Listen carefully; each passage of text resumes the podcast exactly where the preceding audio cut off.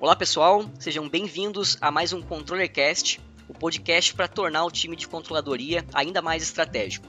Se você está aqui pela primeira vez junto com a gente, uh, nesse podcast a gente discute temas de finanças e controladoria uh, ou do interesse dessas áreas, sempre trazendo insights, conteúdos práticos e entrevistando aí profissionais que fazem a diferença nas suas empresas. Hoje nós convidamos Piero Contesini, o CEO da Asas, e a gente vai falar um pouco sobre duas palavras aí que estão dominando as rodas de conversa no mundo das finanças e de tecnologia, que é Bitcoin e blockchain. Olá Piero, seja bem-vindo aí ao ControllerCast. Obrigado por ter topado essa conversa aqui com a gente. E para começar, vou pedir para você se apresentar e contar um pouco da sua trajetória para quem aí está nos ouvindo. Olá Daniel, uh, obrigado aí pela oportunidade uh, de poder ajudá-los nisso. Uh, admiro muito o negócio de vocês. Uh, eu sou um desenvolvedor, uh, programador desde que me conheço por gente. Uh, tive alguns negócios na área de software.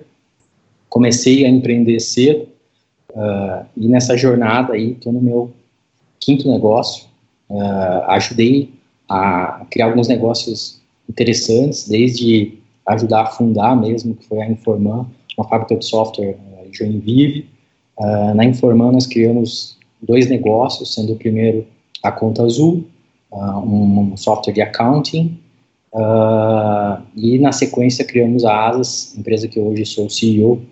Nesse meio tempo, eu acabei é, adquirindo um papel técnico num outro negócio chamado Via Bolso, que é um negócio de finanças pessoais, e, e depois investi numa empresa chamada motoboy.com, que é um, um aplicativo para pedir motoboy. Uh, é isso. Legal, fantástica trajetória, Piero. E com uma carreira tão ligada ao mercado financeiro, né, uma fintech, acho que você aí com certeza é a pessoa certa para nos ajudar a compreender um pouco dessas novidades nesse universo aí desse uh, Bitcoin e blockchain. Uh, então a ideia hoje é justamente a gente explicar, né, tentar trazer um pouco para nossa audiência de forma, de forma clara, de forma simples, o que, que envolve aí o Bitcoin e o blockchain. E para começar, uh, tu acha que é possível trazer um exemplo bem prático para que uma pessoa leiga no assunto aí consiga entender melhor o que, que é o Bitcoin? Claro, com certeza. É, o Bitcoin ele é uma moeda, só que diferente uh, de moedas tradicionais, uh, ele não tem um órgão centralizador, então ele não está ligado a, a um, uma casa da moeda, a um país.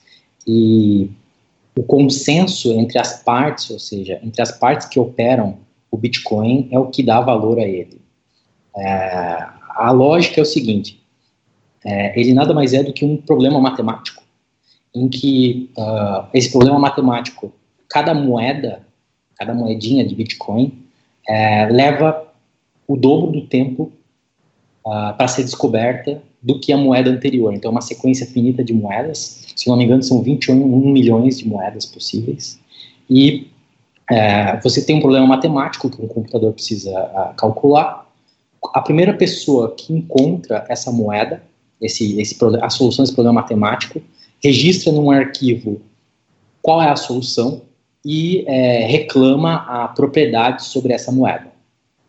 Depois disso, as outras partes recebem esse arquivo, concordam, conferem que essa é a solução adequada para essa moeda, uh, e a pessoa passa a ser dona de, dessa solução. E ela pode transferir essa, a propriedade dessa solução para outras pessoas, basicamente entrando nesse mesmo arquivo e dizendo: ah, agora o Piero transfere essa moeda para o Daniel. E o Daniel fica o dono dessa solução. Isso é o Bitcoin. Interessante. Uh, ela tem características bem específicas, né, Piero? Como que, que começou essa história? Como que foi o, o, o início do Bitcoin? Uh, o que se sabe, na realidade, ele foi é, quem publicou a, a, ideia do Bitcoin é um anônimo chamado Satoshi Nakamoto. Uh, o que se descobriu depois, através de uma análise do documento, é que na realidade não é uma pessoa só. É, desconfia que são quatro pessoas. Uh, e eles criaram esse problema matemático porque é, na Deep Web, que é um lugar da internet onde passa todas as coisas que não deveriam passar, uh, toda vez que eles tinham que transferir dinheiro, eles tinham que voltar para a internet tradicional e isso uh, era ruim porque as pessoas estavam em países diferentes, estavam em locais que o dinheiro não podia transitar, por exemplo, a China, locais com restrições. Então eles tiveram essa ideia de criar um problema em que as pessoas tivessem um consenso de que a solução desse problema valeria um pouco de dinheiro, que é o custo de energia na época para descobrir essa moeda. Então ele nasceu através de um problema que eles tinham real de transferir dinheiro pela internet sem usar o sistema financeiro tradicional. Entendi. Quando, quando a gente fala uh, de pirata usando moeda e a gente, a gente une isso também com o fato uh, dela não ter uma, uma, um órgão regulador né, que controle a, a inflação, uh, isso, isso pode soar bem, bem estranho e o pessoal não achar seguro. Né? você acha que o Bitcoin é algo seguro? quem que regula o Bitcoin hoje? Na prática, talvez o Bitcoin seja a moeda mais segura que existe. Por quê? Porque o código de como ela funciona é aberto na internet, qualquer pessoa pode baixar e conferir como ela funciona. A, a validação das moedas é feita através do consenso entre todos que estão conectados na rede. Então, não é possível você copiar uma moeda, pois as outras pessoas que estão conectadas vão é, invalidar essa operação. Ah, então, ela é uma moeda que, por si só, ela é extremamente é, segura, né? Uh, e, na realidade, se você pensar assim, ah, variação de preço, esse tipo de coisa, ela é uma moeda que ela é o oposto da, das moedas tradicionais. Como é impossível você imprimir essa moeda, ou seja, diferente do real, do dólar, em que a casa da moeda escolhe imprimir e causa inflação, ela é uma moeda deflacionária, porque ela é mais complexa de encontrar, igual o ouro. À medida que as pessoas querem mais, ela tende a se tornar cada vez mais cara. Claro que no tempo ela vai variar muito. Então, por exemplo, em dezembro ela estava valendo 20 mil dólares. Agora está valendo hoje 8, 8 e alguma coisa. Mas é normal, porque depende muito da oferta e da demanda. Entendi. E aproveitando aqui o gancho que a gente comentou da, da segurança, eu também já ouvi você falando de alternativas que até considera mais seguras aí do que o Bitcoin, né? Como o Ethereum. Uh, como que o Ethereum funciona? Por que, que você acaba confiando aí mais nessa solução?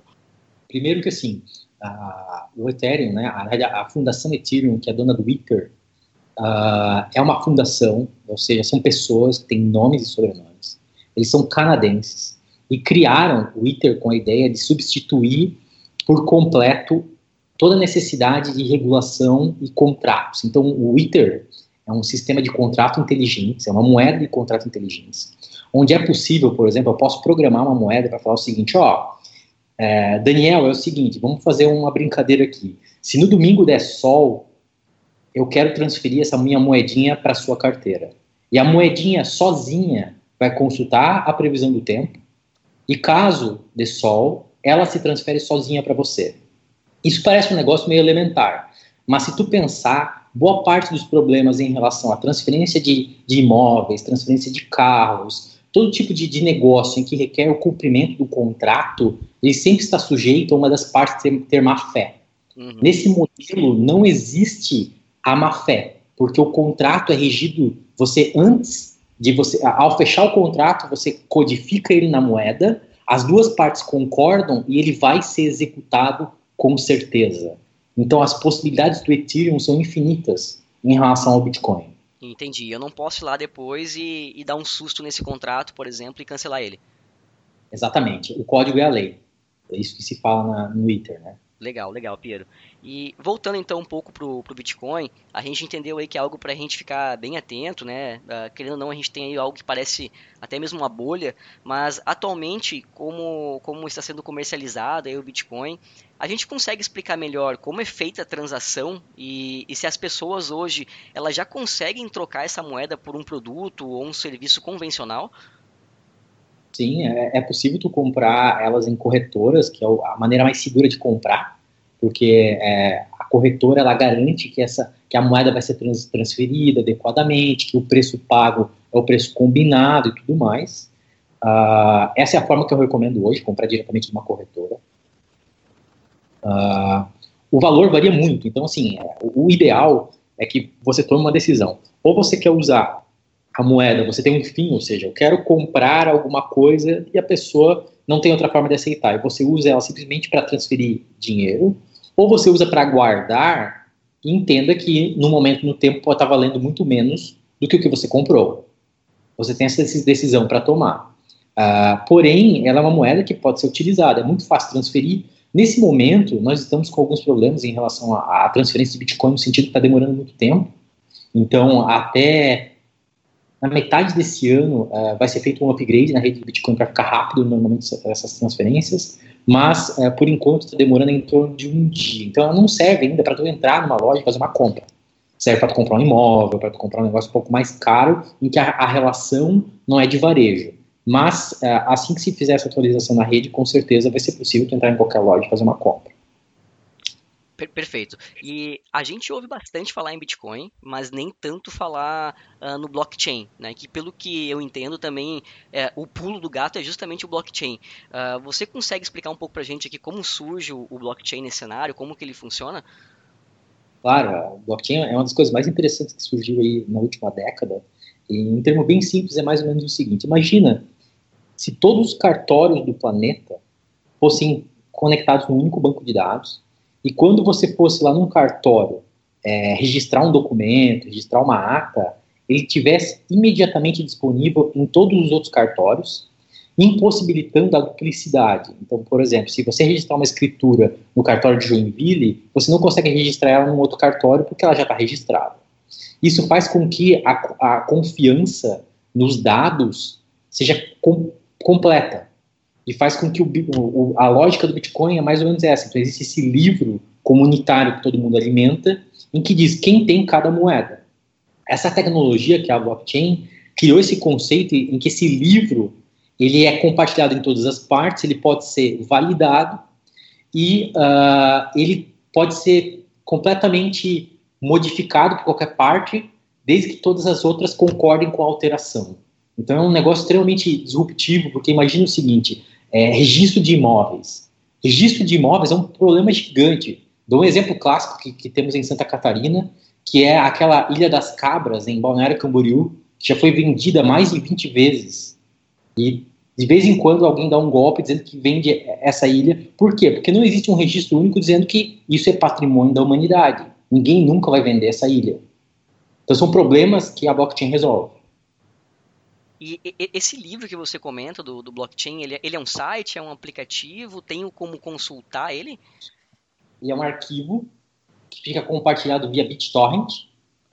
Uhum. Então, tu, tu, acessa esse arquivo, tu, tu, tu, tu, baixa o programa do Bitcoin, ele conecta no, no ser, em todo mundo que está na rede de torrent e sincroniza esse arquivo. Ele é um arquivo com todas as entradas linha em linha e que essas entradas elas são assinadas digitalmente pelas pessoas que fizeram essa entrada. Então tu consegue validar se a sentada é válida ou não. Então na teoria eu consigo também por um lançamento chegar até a primeira transação que ocorreu.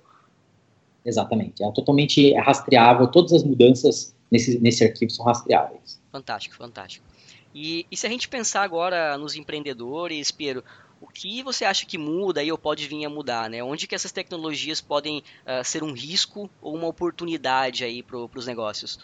Ah, são inúmeras, né? Então, tudo que tem a ver com é, o custo da informação, por exemplo, ah, desde o que eu falei anteriormente sobre registro de cartórios, é, registro de carros, ah, coisas a ver com o mercado agrário, por exemplo, informação de é, tempo, de produtividade de solo, todo esse tipo de tecnologia em que a informação vale dinheiro por estar compartilhada e atualizada em tempo real, é, é uma oportunidade muito grande para se resolver.